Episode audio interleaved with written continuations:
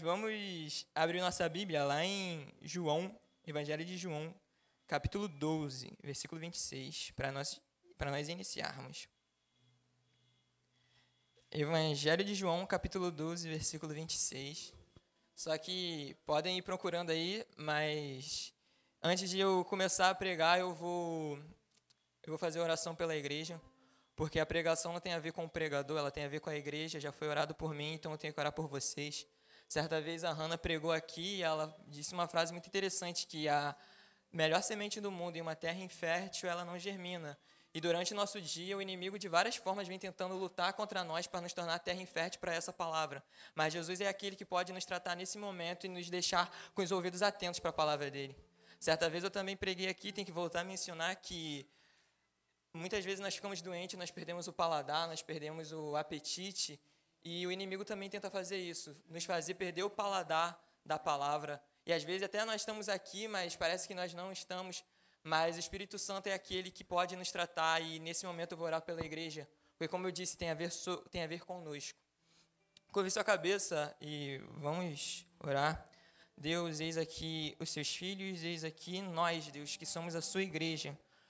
Deus, eu peço para que em nome de Jesus o Senhor venha é, eu creio que o Senhor ao longo do dia já vem fazendo isso, tratando corações, Deus, para receber essa palavra. Porque o Senhor concede aquilo que a igreja necessita, e eu sei que essa palavra aqui hoje não é em vão. Eu sei que em nome de Jesus, Deus, a sua palavra chegará a corações e ela irá, Deus, germinar, ela irá frutificar, Deus. Qualquer empecilho que o inimigo tentou lançar, Deus, contra qualquer irmão, Deus, qualquer bloqueio, qualquer turbulência, Deus, que em nome de Jesus venha ser tirado nesse momento, Deus pois o véu já foi rasgado, Deus, e nada pode nos impedir de ouvir a Sua palavra. E que o Senhor venha realizar o Teu querer, Pai. Muito obrigado por tudo, Deus, por essa noite gloriosa, por cada irmão que está aqui, Deus, por cada irmã que está aqui, Deus. Obrigado pelo Senhor, Deus, falar conosco. Eu te exalto, te glorifico e já te agradeço por tudo, em nome de Jesus, amém. É, não pode faltar, né? A galera nunca põe água aqui para mim. Será por quê? Será que querem que eu vira pastor? Calma, calma. Daqui uns, uns, uns 10 anos, Vamos lá. É, João capítulo 12, versículo 26, que diz: Se alguém me serve, siga-me, e onde eu estiver, ali estará também o meu servo. E se alguém me servir, meu Pai o honrará. Vamos ler de novo? Se alguém me serve, siga-me, e onde eu estiver, ali estará também o meu servo. E se alguém me servir, meu Pai o honrará. Irmãos, é, como eu disse, a pregação é sobre servo, o tema. Mas antes de falar de servo, eu tenho que falar sobre o Senhor, porque você não é um servo se você não tiver um Senhor. Certa vez eu estava no seminário e o pastor, professor André, ele falou uma frase muito interessante que aquilo me fez pensar muito, muito, muito, muito. Ele disse: Nós aceitamos Jesus de duas formas. Ele é algo bem simples. Nós aceitamos Jesus como Salvador, mas também aceitamos Jesus como Senhor. E é algo simples de falar, mas nem todo mundo entende isso. Porque muitas vezes as pessoas vêm aqui na frente, aceita Jesus, levanta a mão, aceita Jesus como aquele que dá vida, mas não aceita Jesus como aquele que vai guiar pelo caminho. Jesus ele é vida, mas ele também é verdade em meio ao caminho. E nós temos que entender que só aceitando ele assim nós iremos viver a plenitude que ele tem para nós. É, muitas vezes nós não entendemos isso e nós vivemos em inconstância, porque aceitamos Jesus só como Salvador e até viemos para cá, queimamos, nós fazemos e tal. Só que chega um momento que Jesus fala: beleza, você está fazendo muito bem, mas renuncie isso daqui. É, não vai por esse caminho, não, vai por aquele. E você vira assim: hum, acho que minha decisão é melhor em Jesus. E você acaba olhando para o caminho largo e indo para lá. Você acaba debandando. Certa vez o Rodolfo Abrantes falou uma frase e ele disse: talvez o problema da inconstância nessa geração entre eu sou de Deus e eu não sou é que essa geração não entendeu o que casamento é. E casamento é compromisso. E para você ter um compromisso com Deus, você tem que se entregar por inteiro, como as meninas ministraram aqui na conferência. Jesus ele não se entregou apenas a mão, o pé dele, ele se entregou por inteiro. Você não é meia noiva dele, você é noiva por completo. Você tem que receber a vida dele, sim, mas você também tem que receber as ordens que ele vai te dar em meio ao caminho. Muito, o, olha, muitas vezes nós queremos e queremos e queremos. Queremos queimar, queremos fazer, às vezes queremos até permanecer, mas por estar tá se entregando por partes, nós não conseguimos. Uma vez o pastor Luiz disse algo muito interessante, que ele falou assim, querer é muito fácil, mas pagar preço é para poucos. Pagar preço é para poucos. Nem todo mundo está disposto a renunciar no meio do caminho. Nem todo mundo está disposto a ouvir um não de Deus. Nem, nem todo mundo está disposto a ouvir o silêncio de Deus. Mas eu digo uma coisa: o silêncio de Deus fala mais do que a sua voz, fala mais do que as vozes do mundo. É melhor você escutar a voz dele do que ir quebrar a cara. Já falei um pouquinho agora sobre, sobre essa questão de senhorio. E vamos adentrar, adentrar um pouco mais sobre essa questão de servo. E nós temos que entender que existe uma diferença entre servir e ser servo. Porque Jesus ele adotou uma, um estilo de vida de servo. Ele tomou a forma de servo. Ser servo é ter um estilo de vida que sempre está disposto a servir e não pontuais momentos de serviço. Muitas vezes nós achamos que chamado tem a ver com talento e não tem a ver com talento. O chamado não tem a ver com aquilo que você é bom, com aquilo que você destaca. O chamado tem a ver em fazer a vontade de Deus, e às vezes fazer a vontade de Deus não vai ser a sua vontade. O pastor Luiz disse, e sim, Tulane, vou ficar falando bastante frases. Tulane estava brincando, não, era que toda hora fica falando, e não sei quem disse, não sei quem disse, mas ele disse algo muito interessante, que evangelho não é lugar de especialistas, evangelho é lugar de pessoas disponíveis. E se você pegar e entender isso, você vai ter uma vida muito mais saudável. Porque, infelizmente, foi muito difundido em nossa geração que o chamado tem a ver com uma coisa que você se destaca e é aquilo para a sua vida toda. Você só vai fazer aquilo, mas não. Você tem estações na sua vida e Deus vai te usar de várias formas. Eu posso falar por mim mesmo, eu tenho facilidade com a palavra, de ler um texto e Deus ministrar o meu coração. Mas eu estava falando com alguém, não sei se foi com Ana, Ana Frota, mas o meu chamado hoje não está sendo pregar todo dia, estar tá aqui em cima e pregando. Mas o meu chamado tem sido estar tá aqui no dia a dia no contrabaixo. Não é minha especialidade, e cara, eu quebro a cabeça para tocar isso daqui. Já várias vezes eu me frustrei e falei, Deus, eu vou desistir disso. Quantas vezes eu já falei isso com o Breno? Mas, cara, não tem a ver comigo, cara. É melhor quebrar a cabeça e fazer a vontade de Deus do que estar tá vivendo em vão. Como Isaías vai dizer, está se esforçando, está se esforçando, mas dá luz ao vento. Não, não. Há uma glória em padecer por Cristo. Há uma glória em padecer por Cristo. Amém, igreja? Amém? E, irmãos, Deus ele não procura pessoas habilidosas. Ele não procura pessoas habilidosas. Ele sabe que nós não temos habilidade nenhuma. Até em coisa que nós se destacamos, se nós for fazer isso em, sem Ele, vai ser em vão mas pela nossa disposição ele nos chama. Pelo seu amor ele nos chama, e não foi nós que decidimos, eu canto bem, eu toco bem, eu prego bem, eu vou lá falar do evangelho, não, ele antes de tudo nos chamou. E isso é muito mais lindo. Vamos lá, dar continuidade. é, o servo ele tem sempre que estar tá em meio caminho e entender que viver com Deus é loucura. Viver com Deus é loucura nós devemos sempre entender a voz de Deus. O servo ele sempre tem que buscar entendimento. O servo ele deve entender que o poço não é o nosso fim. O poço só é o caminho para o nosso destino. Para José, o poço não foi o fim. A casa de Potifar não foi o fim para José. ele, ele viver encarcerado não foi o fim para ele. Mas só foi o caminho para ele se tornar governador. Em tudo ele trabalhou. Talvez se José tivesse vivido a vida dele toda com seu pai, ele não teria se tornado governador. Eu libero uma palavra para a igreja. Aquilo que você está vivendo, toda dificuldade e momentos turbulentos, isso só é o caminho para você chegar ao que Deus tem preparado para a sua vida. O poço não é seu fim. Só é o destino para você chegar à vontade de Deus. Hoje à tarde eu estava ouvindo uma música do André Aquino com o Bruno Morada e ele disse: A sua face é o nosso destino, fazendo referência a Cristo. E cara, Jesus Cristo está à destra do Pai. O seu destino é os céus. O seu destino não é ficar nessa terra. O seu destino não é ter uma vida qualquer. O seu destino é fazer a vontade de Deus. E mesmo que venha sem dor, há um peso de glória que ele vai nos revelar na eternidade. O servo ele também deve sempre é, focar no aprendizado e não na dor. Davi, ele era o menor da sua casa e, ele, e Deus tinha propósito na vida de Davi para Davi ser o menor da sua casa.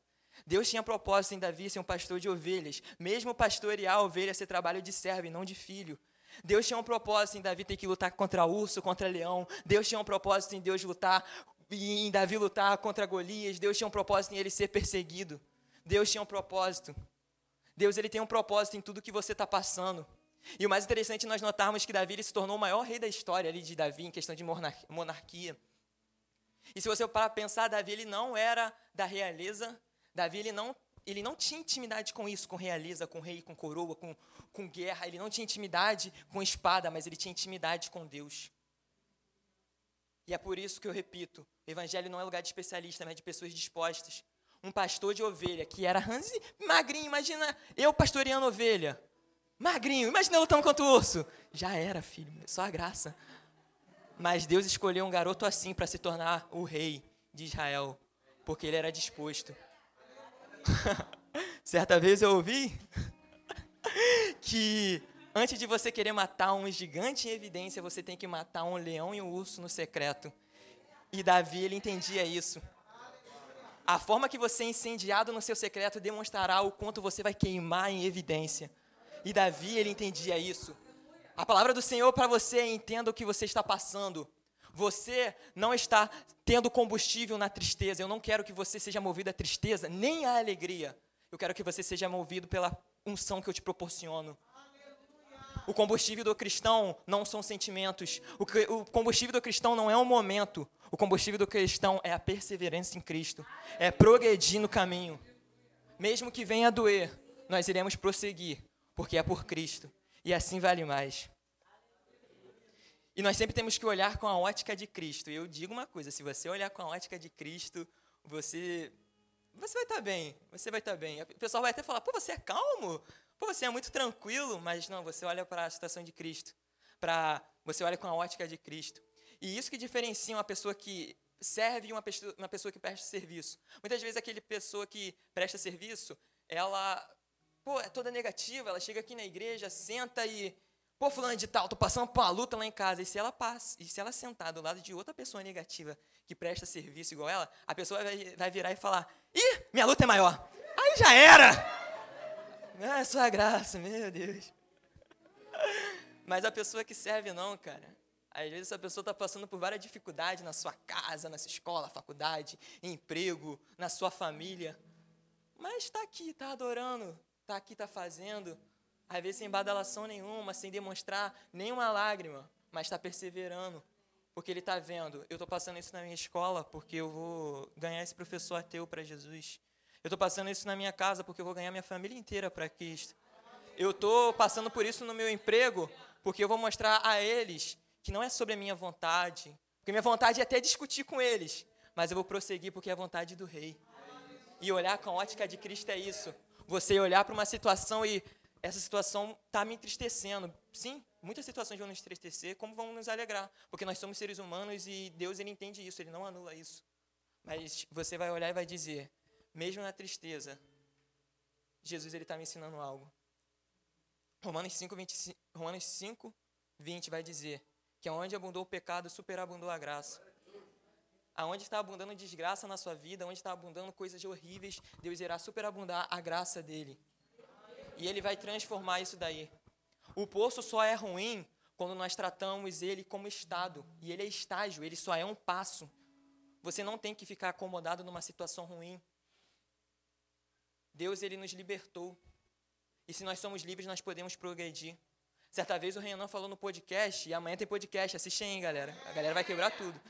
Ele falou, cara, antes de você conhecer Jesus, você não tinha livre-arbítrio porque você só conhecia o caminho estreito. Quando você conhece Jesus, você conhece o caminho estreito, não, você só conhecia o caminho largo. Quando você conhece Jesus, você conhece o caminho estreito. Então agora você tem uma opção. E o mais interessante é você notar que você só é livre quando você tem o Senhor, porque o pecado ele te prende. Satanás só está aí para matar, roubar e destruir. Jesus, ele é o caminho, a verdade e a vida. E que você prefere? Ter alguém que te guia para a vida eterna? Ou está sobre os seus próprios domínios e cair na perdição eterna. Vamos prosseguir. um servo, ele exercita a fé. E é muito importante nós exercitarmos a, exercitar a fé. É muito importante nós exercitarmos a fé. Tem dois textos na Bíblia que eu quero mencionar que falam sobre isso. O primeiro, se não me engano, é Romanos, é Romanos, que o apóstolo Paulo vai dizer: "O justo é justificado pela fé". E Tiago já vai dizer que a fé sem obras, ela é morta. E parece que a Bíblia está se contradizendo nesse momento, mas não, porque a Bíblia ela é uniforme. Paulo ele vai escrever para a igreja de Romanos que estava sendo muito atacada por, por doutrinas, que pessoas chegavam e diziam: vocês têm que fazer para ser. E Paulo não. Nada que o ser humano faça vai tocar os céus, mas sim os céus sempre tocou o ser humano. E é isso que vocês devem entender, que é dom de Deus. Tiago ele já vai escrever para uma igreja em Jerusalém que ela até entendia essa questão da fé ser dom de Deus, até entendia que não era sobre eles, mas eles pararam de exercitar a fé. E Tiago vai dizer em Tiago capítulo 2, versículo 26, que assim como o corpo sem espírito está morto, a fé sem obra está morta. E nós devemos exercer a fé, porque uma pessoa que prega com a vida tem facilidade de pregar com palavras tem facilidade de pregar de várias formas, porque ela exercita aquilo que ela crê. E é aí que diferencia um servo de um prestador de serviço. Que o prestador de serviço ele é crente. Ele até crê que Jesus é poderoso, Jesus morreu na cruz, ressuscitou ao terceiro dia. Mas ele não exercita isso. No dia a dia ele parece mais um. O cristão não. O cristão ele exercita a fé, porque ele entende que graça é diferente de mérito, não de esforço. Nós não vivemos pela meritocracia da graça da busca. Nós vivemos pela graça. Totalmente pela graça, que é favor imerecido. É favor imerecido. E por isso nós escolhemos retribuir a Cristo. Porque Jesus ele fez por nós. E nada que nós venhamos fazer vai se comparar a Ele. Mas por crer nele, nós iremos demonstrar o poder dele. Um servo entende o texto de Mateus capítulo 7, versículo 26 e 27, que vai dizer: Aquele que ouve minhas palavras compará-lo ao homem prudente, que fundou a sua casa na rocha, e correram os rios, sopraram os ventos, desceu a chuva, e aquela casa não se abalou. A Bíblia ela não diz que os ventos não vão soprar, a Bíblia não diz que o vento não vai.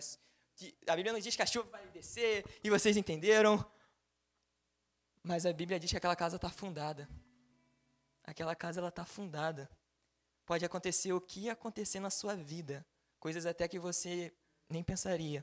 Mas se você estiver afundado, nada vai te abalar, nada vai te tirar do propósito, nada vai te tirar do chamado. Nada, nada, nada. Eu vou ler aqui, Jó capítulo 3, versículo 20 ou 26, se quiser pode marcar aí. Mas eu vou ler na, na versão NTLH, porque é uma versão que vai abranger de uma forma muito grande.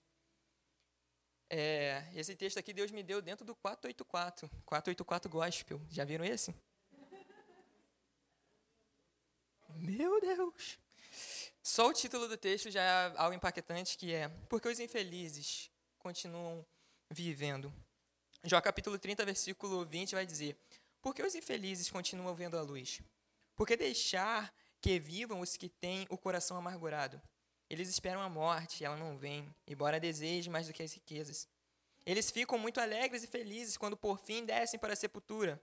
Deus os faz caminhar cega e os cerca de todos os lados. Em vez de comer, eu choro, e os meus gemidos se derramam como água. Aquilo que eu temia foi o que aconteceu, e o que, e o que mais me dava medo me atingiu. Não tenho paz, nem descanso, nem sossego, só tenho agitação. Interessante nós notarmos que Jó ele inicia o texto dizendo porque os infelizes continuam vendo a luz. E eu respondo essa pergunta.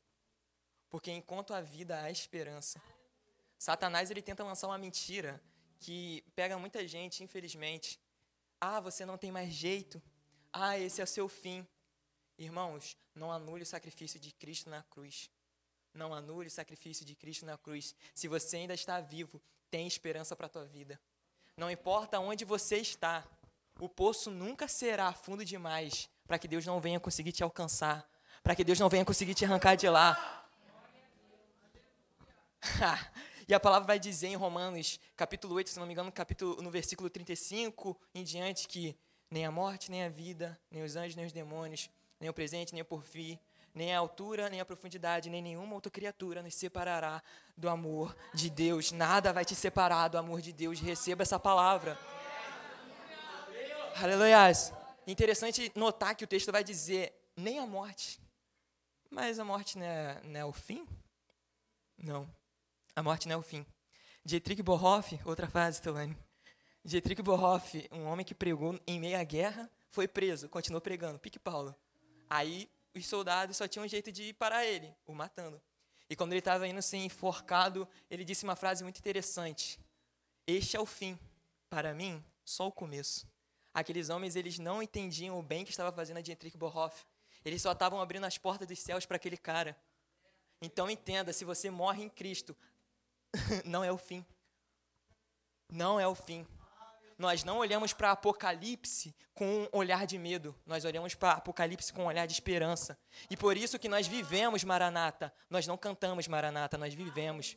Porque nós entendemos que é só um passo para nós vivermos para sempre. Sempre, sempre com Cristo. Por isso que o servo ele entende que as dores daqui não podem atrapalhar a eternidade dele. Porque a eternidade dele será gloriosa ao lado do Pai.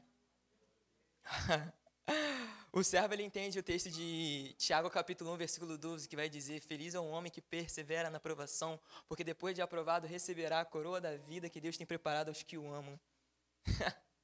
interessante demais notar que Tiago fala: feliz é o homem que persevera nas provações. E nós vemos aqui que foi Jó que falou esse texto. Jó, Jó, Jó. Jó, ele, teve, ele perdeu tudo. Ele passou por doença. Ele passou por vários momentos ruins, mas ele perseverou. E o segredo para sua vitória é perseverar. A luta só está em um espaço que divide você do momento que Deus quer te levantar. Então persevere, porque é apenas um muro que Deus vai derrubar com um toque. Jó ele é o significado daquele texto de Mateus capítulo 10, que vai dizer: Não tem homem que tenha abandonado pai e mãe, é, irmãos e irmãs, filhos e filhas, esposa, amigos e, e propriedades, e não tenha recebido em perseguições cem vezes tanto nesse tempo e muito mais no século vindouro. Não importa o que aconteceu na sua vida, Deus ele tem algo reservado para você até mesmo nesse tempo. E se talvez você não viver isso tudo aqui, talvez você pode se tornar um mártir ou alguma coisa desse tipo, Jesus pode voltar antes.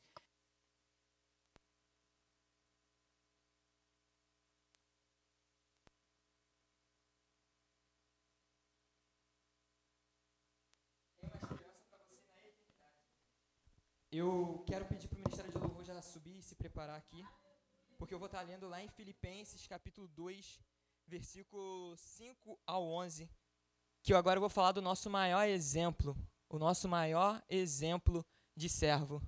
O nosso maior exemplo de servo. Filipenses capítulo 2, versículo 5. Seja a atitude de vocês a mesma de Cristo Jesus, que, embora sendo Deus, não considerou que o ser igual a Deus era algo a que devia apegar-se, mas esvaziou-se a si mesmo, vivendo vindo a ser servo, tornando-se semelhante aos homens, e sendo encontrado em forma humana, forma humana, humilhou-se a si mesmo e foi obediente até a morte e morte de cruz. Por isso Deus o exaltou. A mais alta posição ele deu o nome que está acima de todo nome, para que ao nome de Jesus se dobre todo o joelho, nos céus e na terra e debaixo da terra, e toda língua confesse que Jesus Cristo é o Senhor, para a glória de Deus Pai. Esse texto aqui nos mostra o maior servo, o, o maior servo da história. O mais interessante é que depois disso tudo, esse servo ele se tornou Senhor. Ele veio e nos ensinou. Nós vemos que Jesus ele se esvaziou da sua própria glória para nos ensinar como ser servo. Será que você tem capacidade de se esvaziar daquilo que você acha que é seu para servir a Cristo? Será que você tem capacidade de renunciar? Será que você tem capacidade de abnegar toda a sua carne, todas as suas vontades para ser servo? Vamos ler? Não, deixa que eu leio, fica tranquilo. Vou ler aqui Isaías.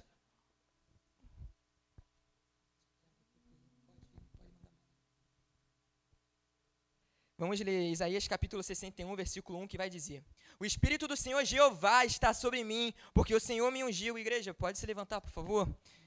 Porque o Senhor me ungiu para pregar boas novas aos mansos, enviou-me a restaurar os contritos de coração, a proclamar liberdade aos cativos e a abertura de prisão aos presos, a apregoar o ano aceitável do Senhor e o dia da vingança de nosso Deus, a consolar todos os tristes, a ordenar acerca dos tristes de Sião que se lhe dê ornamento por cinza, óleo de gozo por tristeza, veste de louvor por espírito angustiado, a fim de que se chame árvores de justiça, plantação do Senhor, para que ele seja glorificado, e edificarão os lugares antigamente assolados, e restaurarão os diante destruídos, e renovarão as cidades assoladas, destruídas de geração em geração. E haverá estrangeiros que apacitarão os vossos rebanhos, e estranhos serão os vossos lavradores e os vossos vinhateiros. Mas vós sereis chamados sacerdotes do Senhor, e vós chamarão de nosso Deus, e vós chamarão ministros de nosso Deus. Comereis das riquezas das nações e na sua glória vos gloriareis. Por vossa dupla vergonha e afronta exultarão pela sua parte, pelo que na sua terra possuirão o dobro, e a terra perpétua alegria, e terão perpétua alegria. Porque eu, o Senhor, amo o juízo e aborreço a iniquidade. Eu lhes darei sua recompensa em verdade. Levarei um concerto eterno com eles, e a sua posteridade será conhecida entre as nações, e os seus descendentes no meio dos povos. Todos quantos os virem os conhecerão como semente bendita do Senhor. Regozijar-me-ei muito no Senhor. A minha alma se alegra no meu Deus, porque me vestiu de veste de salvação, me cobriu com o manto de justiça, como um noivo que se adorna com atávios, e como a noiva que se enfeita com as suas joias. Porque como a terra produz os seus renovos, e como o horto faz brotar o que eles, o que nele se semeia, assim o Senhor Jeová fará brotar a justiça e o louvor para todas as nações. Esse mesmo homem que se fez servo, o Senhor que se esvaziou da sua glória, ele nos disse que obras maiores nós iríamos fazer. O Senhor disse que escravos, antes escravos, o Senhor disse que servos, hoje filhos, iriam fazer obras maiores que ele. E nesse momento, abaixe sua cabeça e comece a pensar: você tem vivido como servo? Você tem estado disposto a negar sua própria natureza, se esvaziar de si próprio, para servir e cumprir a vontade de Deus? No mundo tereis aflição, mas tem de bom ânimo. Eu venci o mundo! E se ele, não, ele venceu, nós iremos vencer. Romanos 8, 33 vai dizer: Porque em todas essas coisas nós somos mais do que vencedores por aquele que nos amou primeiro. E esse que te amou primeiro foi o seu Senhor.